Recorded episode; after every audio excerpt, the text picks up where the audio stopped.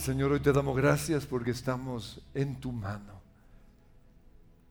Y por eso ningún mal nos podrá tocar.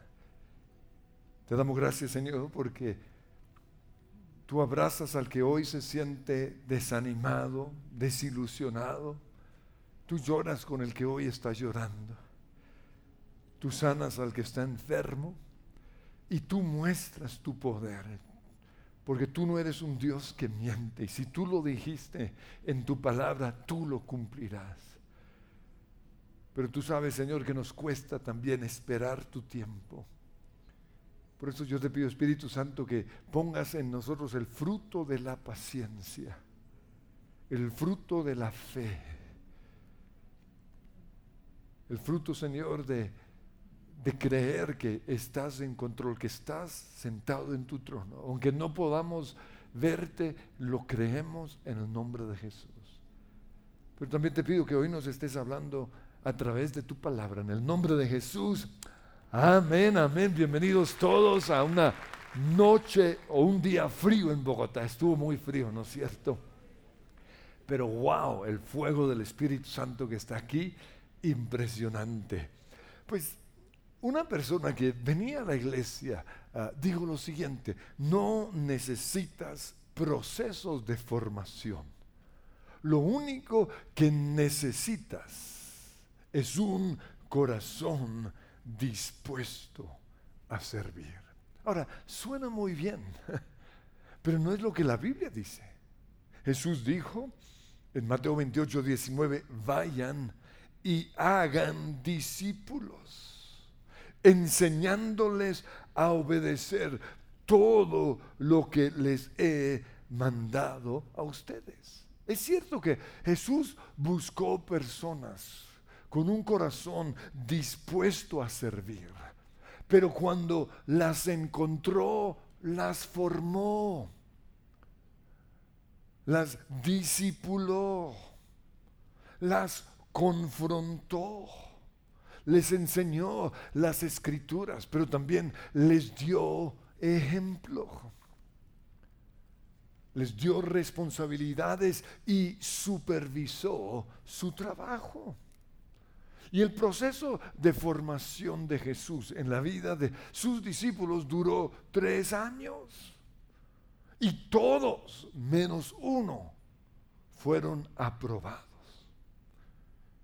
Con respecto a los servidores de una iglesia, la Biblia dice en 1 Timoteo 3:10 que primero sean puestos a prueba y después, si no hay nada que reprocharles, que sirvan como diáconos, es decir, como servidores. Entonces, sí es lindo un corazón dispuesto. Pero aún así, tenemos que ser formados. Tenemos que ser discípulos del Señor.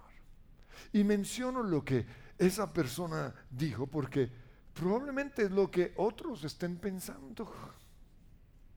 Que no necesitamos ser formados para servir a Dios. Él busca corazones dispuestos. O quizás piensan que el proceso de formación de la iglesia es muy largo y son muy exigentes. Pero tenemos fruto. Y, si tenemos fruto, entonces algo tenemos que estar haciendo bien. Y lo que ha hecho que esta iglesia tenga fruto es precisamente el proceso de formación. Cuando nosotros aprendimos los principios de la palabra de Dios con respecto a lo que es una iglesia celular, estuvimos de acuerdo con casi todo, menos con el tiempo que le estaban dando para formar a los discípulos. Porque lo aprendimos de otra iglesia. Y todo fue excelente. Pero tres meses para formar a una persona nos pareció muy poco tiempo. Porque en 1 Timoteo 3:6 dice, un líder de la iglesia no debe ser un nuevo creyente, porque podría volverse orgulloso y el diablo lo haría caer. Recuerdo que cuando nosotros dejamos de ser una iglesia tradicional y nos volvimos una iglesia celular, estuvimos en ese proceso con otras iglesias. Y yo vi cómo esas iglesias estaban creciendo de manera impresionante.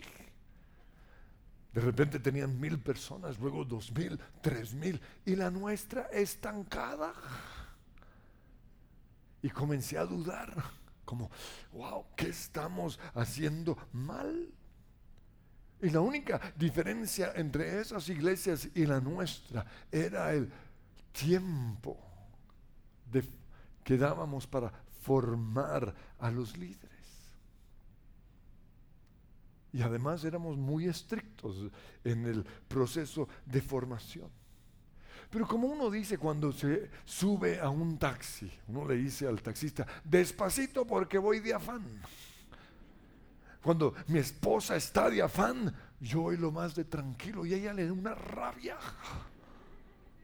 Pero yo he aprendido que cuando uno va está de afán, lo mejor es ir tranquilo. Cuando uno va todo acelerado, todo sale mal.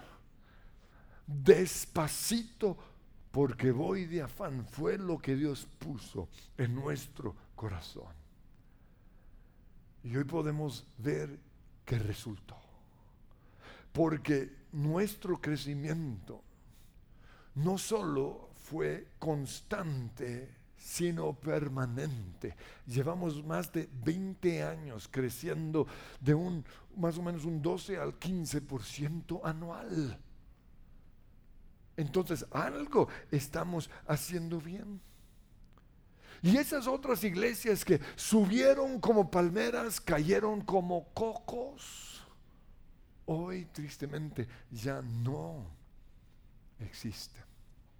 Sí, Necesitamos corazones dispuestos a servir, pero también necesitamos corazones santos.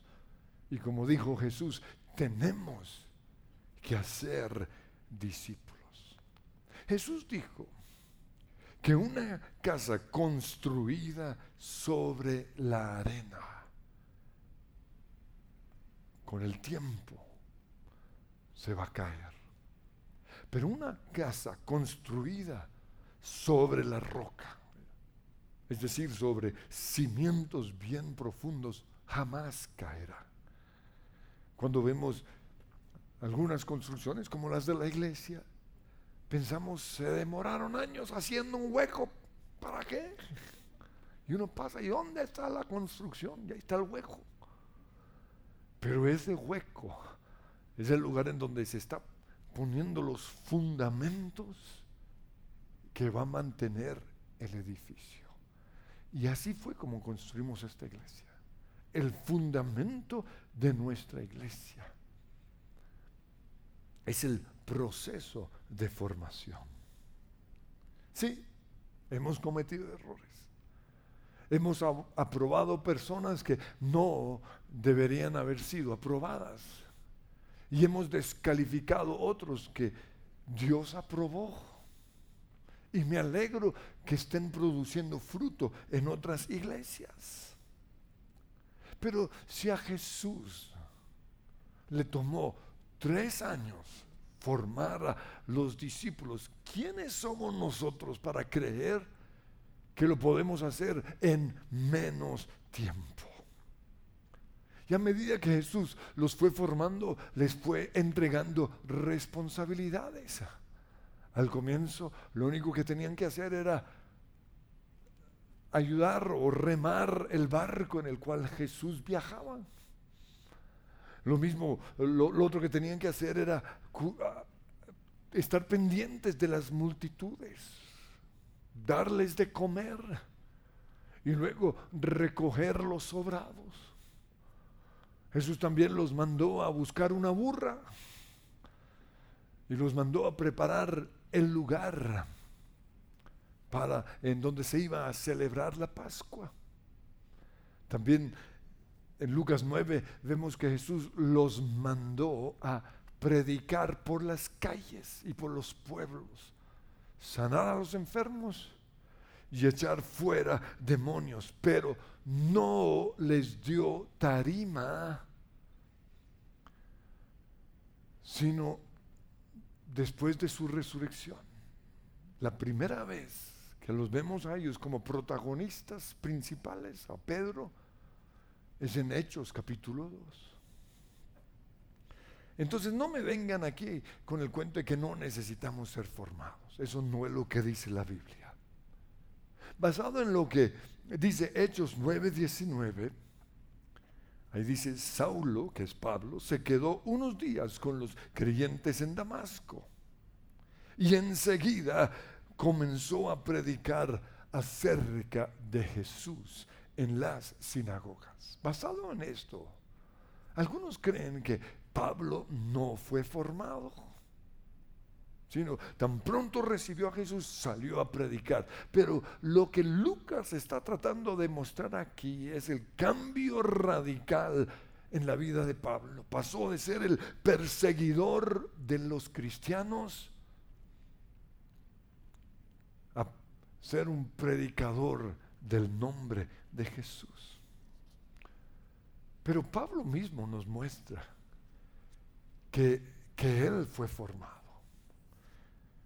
Dice en Gálatas 1.18, Pablo hablando, después de tres años subí a Jerusalén para visitar a Pedro y me quedé con él 15 días. Interesante que hayan sido exactamente los mismos tres años que Jesús formó a los discípulos. Por eso yo he puesto como tiempo límite la formación aquí en la iglesia tres años. Si una persona después de tres años no se ha dejado formar, déjenlo, ya, no más. O sea, en tres años ya debería estar dirigiendo su grupo de conexión. Tres años. Pero como ya vimos, no puede ser un neófito, no puede ser un recién convertido. Por eso no es suficiente corazones dispuestos. Es necesario un corazón que se deje formar. Pablo creía en la formación. En Gálatas 4:19 él dijo, queridos hijos, por quienes vuelvo a sufrir dolores de parto, hasta que Cristo sea formado en ustedes. ¿Cuál es nuestro propósito con el proceso de formación? Pues no podemos tener en su presencia kids, personas con ataduras sexuales. Es muy peligroso. O personas con problemas de identidad sexual. Por eso tenemos que formarlos.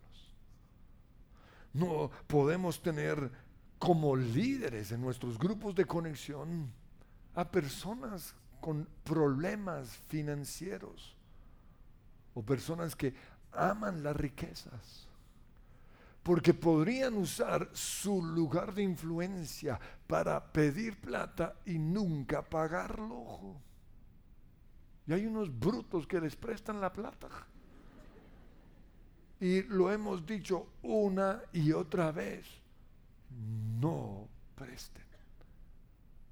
No se enreden en esos negocios que, que algunos montan. Porque después se lo van a robar. Aunque firmen en la notaría, yo le voy a pagar, no le crean. No podemos tampoco tener ministrando aquí en la tarima a una persona narcisista. Una persona que quiere que la atención sea puesta en Él, porque esa no es nuestra función. Nuestra función es llevar a, la gente a que vean a Dios, que Él reciba la gloria. Un narcisista va a llamar la atención hacia Él. Recuerden que el primer líder de alabanza fue uno llamado Lucero de la Mañana, que ahora es conocido como Satanás, el diablo. Dice la Biblia en Ezequiel 24, 18 que él estaba en el santo monte de Dios. Su función era llevar a la creación, a los ángeles, a adorar a Jesús. Pero llegó un momento, dice Isaías 14, 14, que él quiso ser semejante al Altísimo, quiso la adoración que le estaban dando a Dios. No podemos tampoco tener personas en la alabanza que no vengan a la oración. ¿Por qué? Porque ¿cómo me van a llevar a adorar a un Dios que ellos no conocen? Yo no puedo llevar a la gente a un lugar a donde yo no he estado. La alabanza es más que simplemente cantar. La alabanza es llevarme o llevar a la iglesia al lugar en donde está Dios. Y por eso yo tengo que pasar tiempo en el secreto con Dios. No podemos tener predicando a personas que que no pasan tiempo orando. Porque no van a predicar lo que Dios quiere que prediquen, sino lo que la gente quiere oír. Y de esto hay mucho hoy. Por eso Dios dice en Jeremías 23, 21, yo no envié a esos profetas, yo no envié a esos predicadores, sin embargo, van de un lado a otro afirmando hablar en mi nombre, aunque digan el nombre de Jesús, si no fueron enviados, no los oigan. Si no pasan tiempo oyendo la voz de Dios, no reciban esa palabra. Y luego el Señor dice, si hubieran estado en mi presencia. Y la Reina Valera dice, si hubieran estado en mi secreto, en el lugar de oración, me hubieran escuchado y habrían hablado mis palabras y habrían hecho que mi pueblo se apartara de sus malos caminos y sus malas acciones. Tampoco podemos tener predicando, enseñando, ni dirigiendo alabanza, ni en un lugar de influencia a una persona que no ha sido liberada de sus ataduras sexuales. Porque podría usar ese, esa plataforma o ese lugar de influencia para seducir, para manosear o mandar textos o imágenes sexuales a otras personas. Eso fue lo que hicieron los hijos de Elí y por eso la gloria de Dios fue quitada de Israel. Dice en 1 Samuel 2:22 que los hijos de Elí se acostaban con las mujeres que servían a la entrada del santuario. No, una iglesia no es un circo. Este lugar es sagrado. Por eso no es suficiente tener un corazón dispuesto para servir a Dios. Es necesario ser formados. Y para eso Jesús asignó en la iglesia los cinco ministerios. En Efesios capítulo 4, versículo 11 dice que Jesús mismo constituyó a unos apóstoles, a otros profetas, a otros evangelistas, a otros pastores y maestros, a fin de capacitar al pueblo de Dios, formar al pueblo de Dios, para que ellos hagan la obra del servicio, los servidores tienen que ser formados. De este modo todos llegaremos a la unidad de la fe y del conocimiento del Hijo de Dios, a una humanidad perfecta.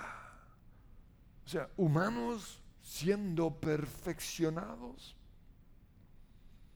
hasta que todos lleguemos, dice la Reina Valera, a la medida de la estatura de la plenitud de Cristo Jesús. No es suficiente un corazón dispuesto. Necesitamos ser formados. Pero hoy muchos por su deseo de tener una iglesia contemporánea están despreciando los principios de la palabra de Dios, el fundamento de la palabra. Y si no tienen cuidado, esas iglesias, como muchas otras, caerán. Porque una iglesia tiene que ser construida sobre el fundamento de la palabra de Dios. Muchos que no se dejaron formar en esta iglesia ahora se fueron a otra. Y allá los están usando. Pero si no los forman, si no son confrontados,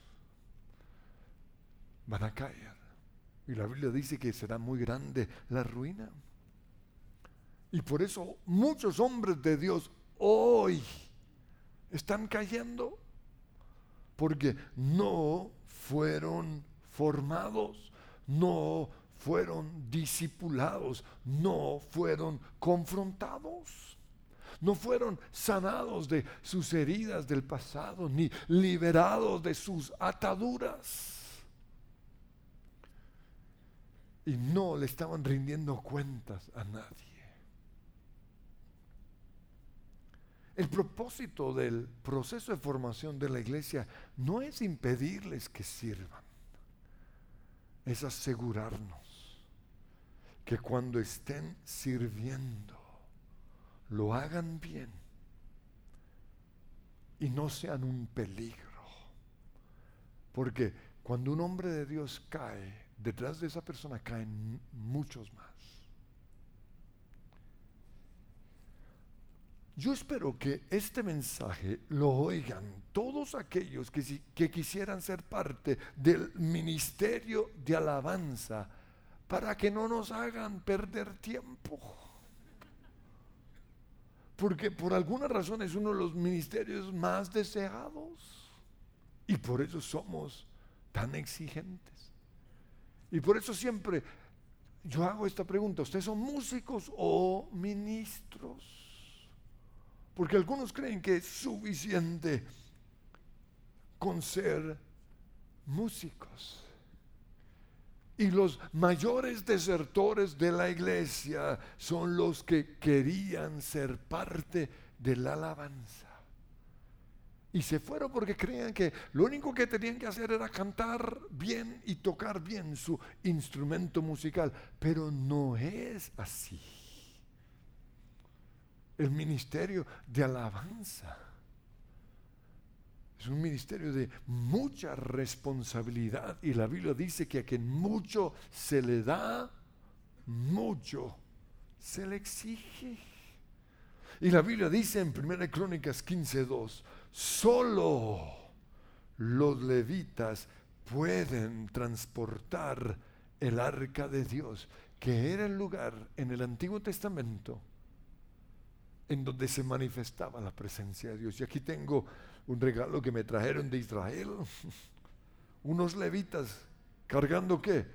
El arca del pacto. Solo los levitas, los que Dios ha elegido, no cualquier músico. Tienen que ser personas llamadas, santificadas. Solo los levitas pueden transportar el arca de Dios. Pues el Señor los eligió a ellos para este oficio y para que les sirvan por siempre. Los músicos de una iglesia no son simplemente músicos, sino profetas. Es uno de los cinco ministerios que Dios instituyó para la iglesia.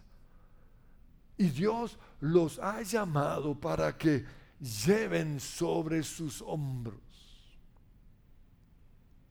el arca de Dios. Es decir, que traigan a este lugar la presencia del Señor.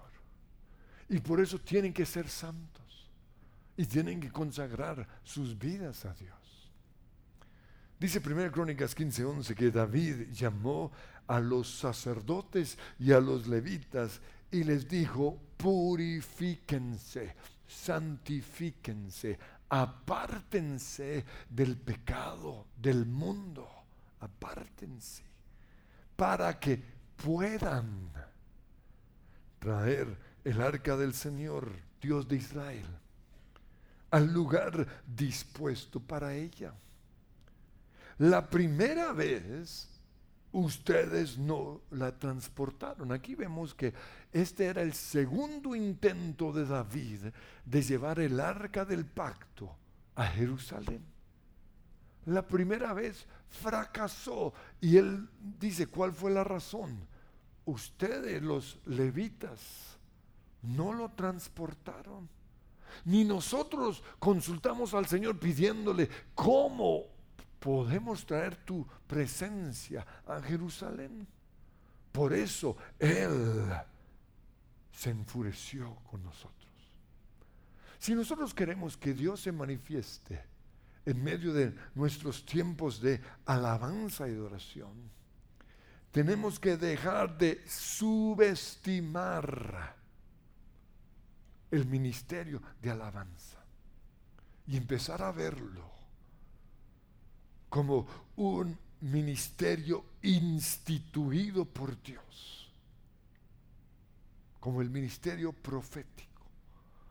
Por eso somos tan exigentes. Entonces, volviendo a la historia, los filisteos se habían llevado el arca del pacto de Israel.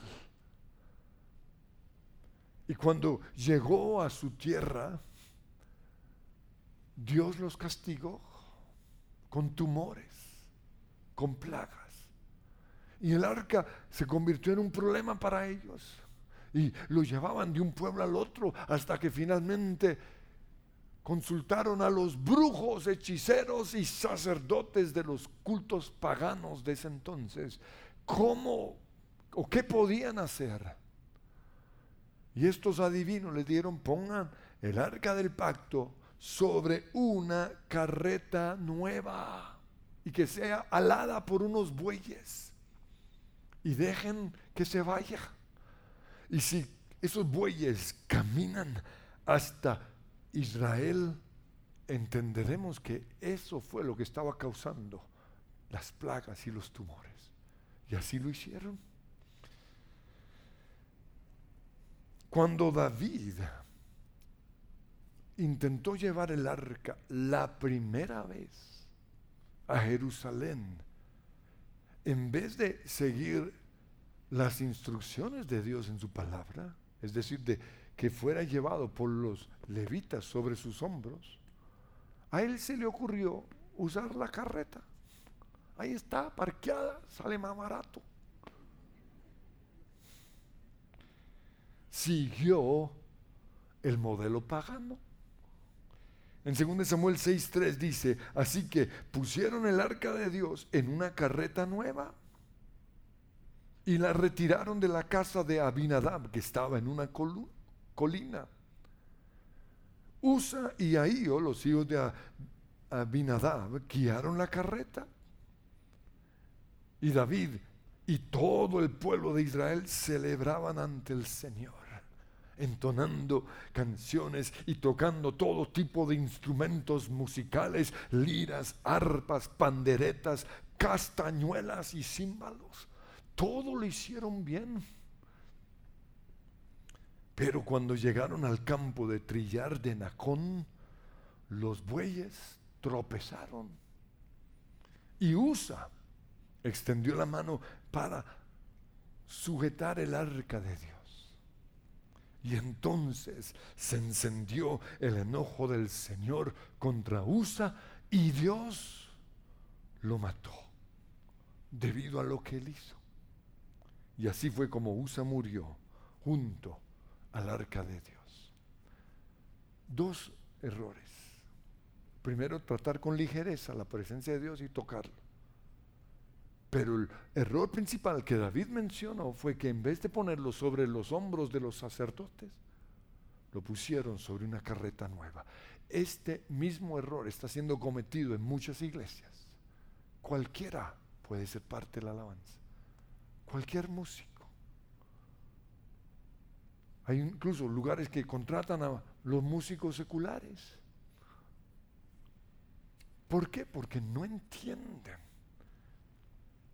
el poder que hay cuando alabamos y adoramos. Tristemente, en muchas iglesias la alabanza es un relleno mientras llega la gente. No entienden lo que dice el Salmo 22, que Dios habita en medio de la alabanza, que Él se entrona, que ese es el momento de Dios. Y por eso no puede ser cualquiera. Tienen que ser personas llamadas, separadas. Y ahí vimos que es algo para toda la vida.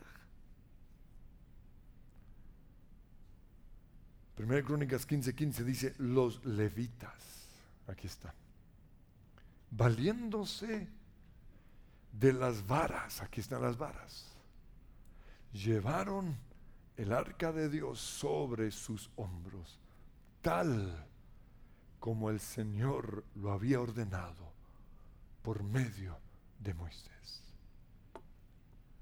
Pero la gran pregunta que muchos nos hacen es, ¿cómo podemos ser parte del ministerio de alabanza? De todos los ministerios es el más apetecido. Pero no entienden el precio que se tiene que pagar. Y por eso somos tan exigentes. Tienen que ser muy buenos músicos. Porque la Biblia dice que lo tienen que hacer bien. Es algo de por vida. Y no todas las iglesias están dispuestas a pagar ese precio. Aquí sí. Pero además de eso, así como los levitas fueron llamados por Dios y separados o consagrados, los que quieren ser parte de la alabanza y la adoración tienen que estar seguros de que han sido llamados por Dios y tienen que estar dispuestos a pagar ese precio. Pero además de eso, tienen que ser adoradores. Eso quiere decir que tienen que ser personas que aman a Dios y no se avergüenzan de mostrar su amor. Eso es lo que significa la palabra alabanza, una de las palabras alabanza en hebreo, la palabra yadá. No les importa que la gente los vea. Yo soy una persona muy introvertida. Por eso en el colegio, cuando a las niñas les daba disque por bailar, y el problema era que eran 50 niñas para 6 hombres. Y esperaban que yo bailara. Yo no sé bailar. Y a mí me da oso ahí. Yo recuerdo que decía, y, esta canción es tan larga, uy, qué pereza. Terminaba con una y llegaba a la otra. Y, me daba oso. Pero aquí, aunque soy introvertido, no me da oso. Yo brinco, salto, grito. Y a veces cuando veo los videos de ese flaco haciendo el oso allá, yo digo, pero, ay Señor. Pero como dijo David, me haré más vil por causa de Jehová.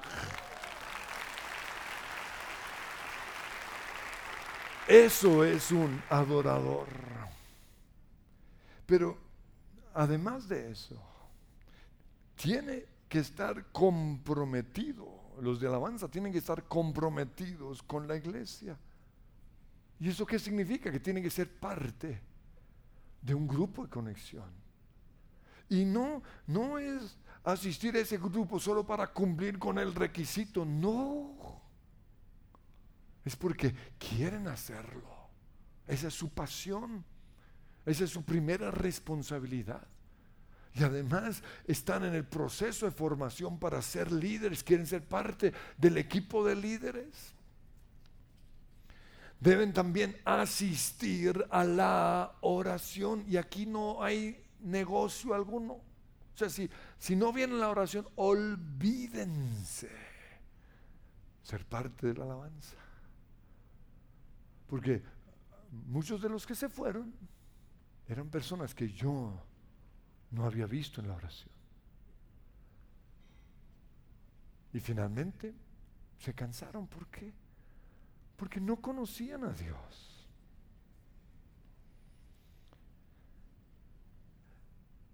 otra cosa que espero que no pierdan ninguna, ni una sola reunión de la iglesia. Ahora, nosotros hacemos preguntas para ver si están oyendo las prédicas. Y cuando vemos en su respuesta, uy, este tipo no vino el miércoles o, no se conectó, no nos sirven. ¿Por qué? Porque tienen que ser ministros. Tienen que leer la Biblia. El R07 lo tienen que llenar. ¿Qué día hablé con una niña en la alabanza y me dijo que leyó la Biblia en tres meses, mucha zapa? Cuando dijo eso yo, uy, perdone. La madre superiora. Ni el pobre Juan Muñoz, que es un sapo. Quedamos achantados con él, como, ¿y qué más? Bien, ¿no? Pero esa es la clase de gente que queremos. Que lean la Biblia, pero también que se dejen formar. Porque además del encuentro y los doce pasos para una sanidad total, los que estamos en un lugar visible, necesitamos seguir trabajando con otras áreas en nuestra vida como por ejemplo el orgullo y la arrogancia, que puede comenzar a manifestarse sin darnos cuenta. El deseo de poder, el ah, usar el poder o la plataforma para nuestro propio beneficio, para que nos conozcan. Tenemos que trabajar con eso. El narcisismo, una preocupación excesiva por, por nuestra imagen.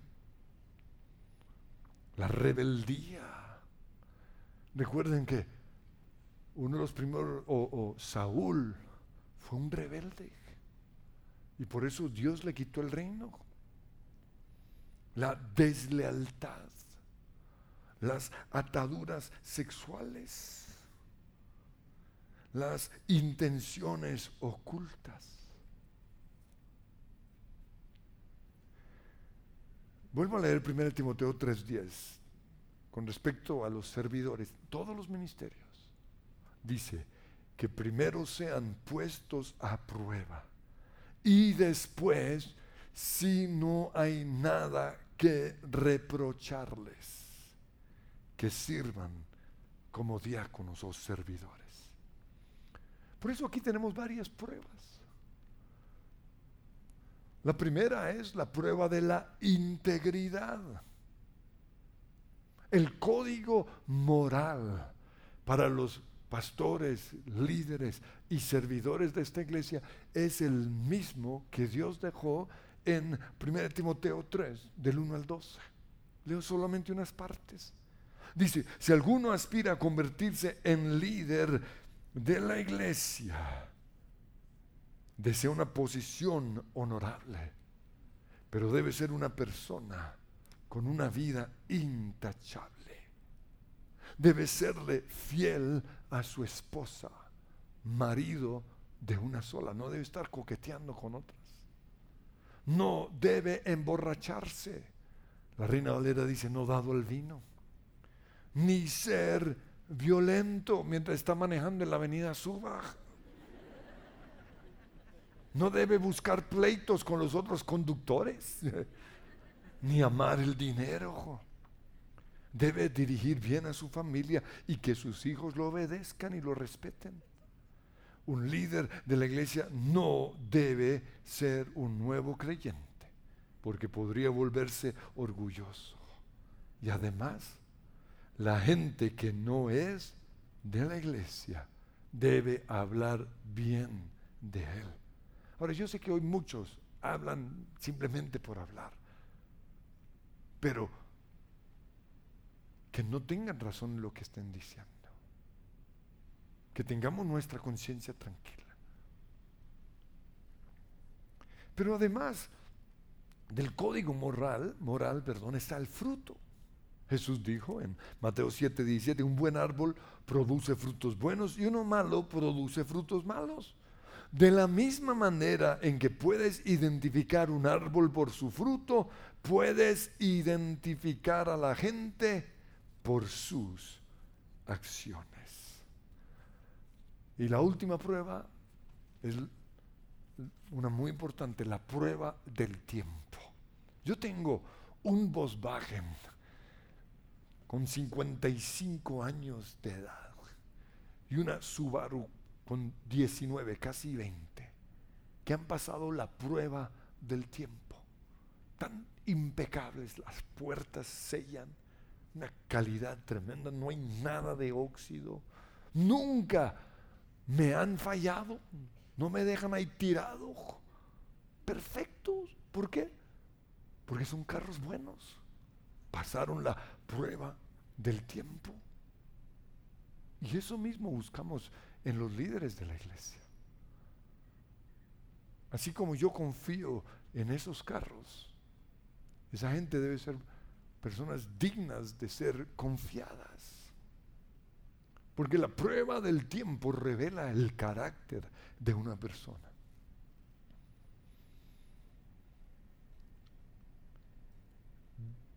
deben ser leales y dignos de confianza. David y Pedro cometieron errores. David le embarró sexualmente. Pedro negó a Jesús. Pero tenían una característica, eran leales, dignos de confianza. La prueba del tiempo también nos muestra si una persona es rebelde o no porque seis meses pueden disimular su rebeldía. Después de dos, tres años ya uno comienza a verle, uy.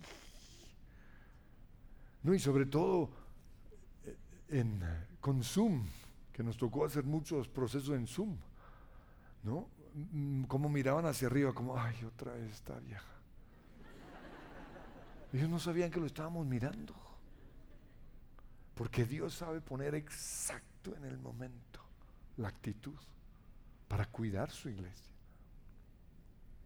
Muchos también pueden fingir adoración. ¡Oh! Pero el tiempo nos muestra si son verdaderos adoradores. Porque hay unos buenos adorando aquí en público. Pero en el secreto, ¿qué? Y ahí es donde los vemos. Hay unos que son muy buenos adorando en tiempos buenos. Pero el verdadero adorador se conoce en los tiempos malos. Quiero que nos pongamos en pie. Y Señor, hoy te doy gracias porque tú miras nuestro corazón. Y tú conoces a aquellos que están dispuestos para servirte. Y te damos gracias por ellos. Pero yo te pido que hoy se den cuenta que, que es mucho más que un corazón dispuesto. Es un corazón santo. Son personas que se dejen formar. Son personas que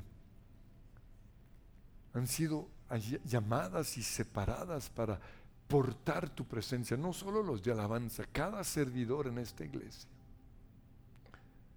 Te doy gracias por ellos porque no seríamos lo que somos de no ser por cada servidor. Pero yo te pido por aquellos que están a punto de rendirse diciendo esto es muy largo, muy difícil.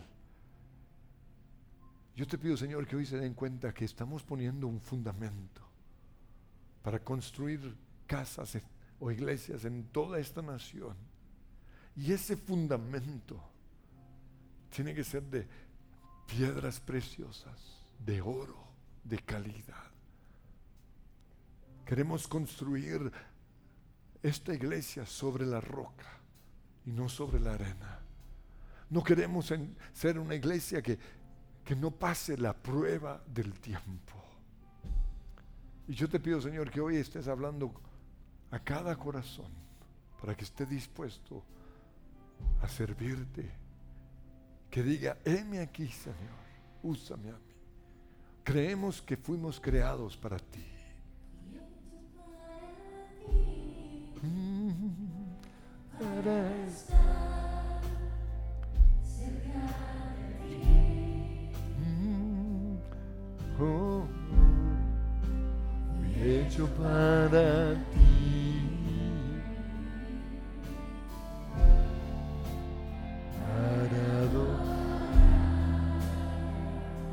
A los que hoy nos acompañan por primera vez, si por favor permanecen de pie, queremos orar por ustedes, bienvenidos. Bienvenidos, que honor verles, bienvenidos, bienvenidos. Y extendemos las manos hacia ellos. Señor, yo te pido que ellos puedan en este momento saber que estás a su lado. Que puedan, Señor, ser atraídos hacia ti, hacia tu presencia. Pero también que sus ojos sean abiertos y puedan ver la cruz. Y saber que todo fue pagado por ti en esa cruz que la salvación es un regalo, que la vida eterna es algo que tú deseas darnos. Y que hoy es el momento para abrir sus corazones a ti. Y quiero guiarles en esta oración para que puedan recibir ese regalo. Todos vamos a orar con ustedes. Digan, Señor Jesús, gracias por morir en esa cruz, por mis pecados. Te recibo como mi Señor y mi Salvador.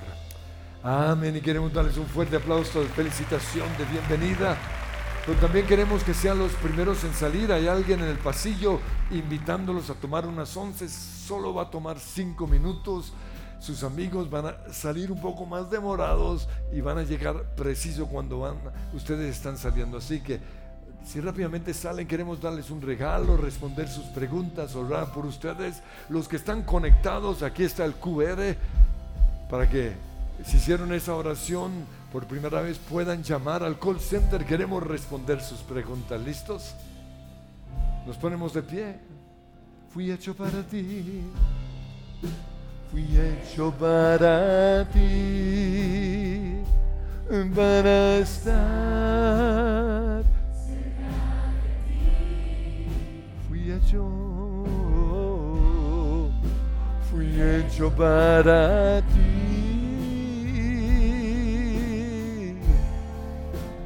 Para